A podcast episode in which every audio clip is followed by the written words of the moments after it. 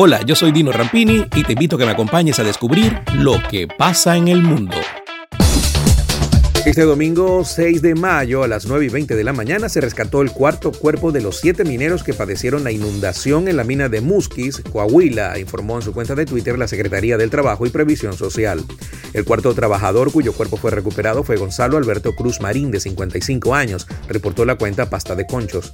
El primer cuerpo fue identificado como Mauricio Cortés, de 56 años, seguidos de Pedro Ramírez, de 26, Humberto Rodríguez, de 41, Cruz Marín llevaba dos años trabajando en la mina Un total de 200 personas que son reconocidas como la familia Arcoíris están acampando en un monte ubicado en La Rioja, España buscan conectar con el espíritu hippie de sus ancestros para tener un mayor contacto con el cuerpo humano y la naturaleza. Según el diario La Vanguardia, se trata de una gran comunidad de nudistas de distintos sectores del mundo, con aires de la comunidad hippie de los 70. Allí se reúnen al menos una vez al año en un sitio alejado de la civilización y alejado de los satélites móviles para poder conectarse entre ellos de una manera muy particular, con la práctica de sexo libre y desenfrenado. La familia arcoíris no escapa de la controversia ya que acampan desnudos en un entorno natural y practican sexo en una especie de ritual de amor libre sin límites y sin Lo vimos en miles de películas y series de ciencia ficción y soñamos con tenerlo algún día en la oreja. Un traductor universal que nos ayude a hablar con cualquier persona en cualquier idioma de manera automática e invisible. Ahora, un nuevo modelo de auriculares inalámbricos incluyen la función de asistente de voz de la marca y la traducción de las conversaciones en tiempo real por menos de 100 dólares. Los Pixel Bots Serie A son el resultado de una investigación realizada por Google que incluye el escáner de miles de orejas de los participantes para conseguir un sonido más nítido y natural gracias tanto a su diseño como al hardware que integran. El presidente de El Salvador, Nayib Bukele, anunció este sábado que la próxima semana enviará al Congreso un proyecto de ley para que el Bitcoin tenga curso legal en el país.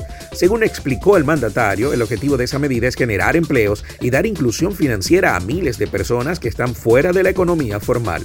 La semana que viene enviaré al Congreso un proyecto de ley que convertirá al Bitcoin en moneda de curso legal, aseguró Bukele en un mensaje de video durante la conferencia Bitcoin 2021 celebrada en la ciudad estadounidense de Miami este 4 y 5 de junio pasado. Allí informó que el país se asociará con Strike, una empresa de pagos digitales, para crear una infraestructura financiera moderna basada en el Bitcoin. Algunas personas dejan un testamento, una carta de despedida o escriben un epitafio con las últimas palabras que desean expresar antes de morir. Diferente es el caso de María Paz Fuentes Fernández, una mujer española que enumeró a través de un aviso fúnebre las 15 personas autorizadas para asistir a su funeral, al posterior paso por la iglesia y al reposo final en el cementerio.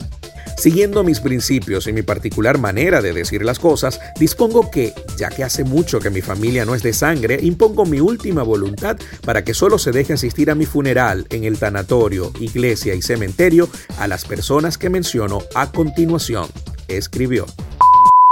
Hasta acá, las noticias. Esto fue Lo que pasa en el mundo. Lo que pasa en el mundo con Dino Rampini es presentado por Doima International, rodamientos automotrices e industriales, representantes de SKF en Venezuela. Uniformes Única, la fábrica de uniformes número uno de Venezuela. Over Di Blasio, expertos en viajes, más de 60 años lo avalan. Juguetón, para el niño de la casa y el que llevas por dentro. Publiaviso, publicidad exterior, desarrollo e instalación de su imagen corporativa. Tony's Bistro, market y restaurant. Y ven al Tony. Solution Travels, traslados terrestres en Venezuela y hasta Brasil. Grupo Lorini, tecnología que conecta el mundo. Pastopoli, cocina italoamericana en Buenos Aires. Dino Happy Shop, la tienda de la gente feliz en Argentina. Si no lo consigues en Farmacia Leo, no lo busques.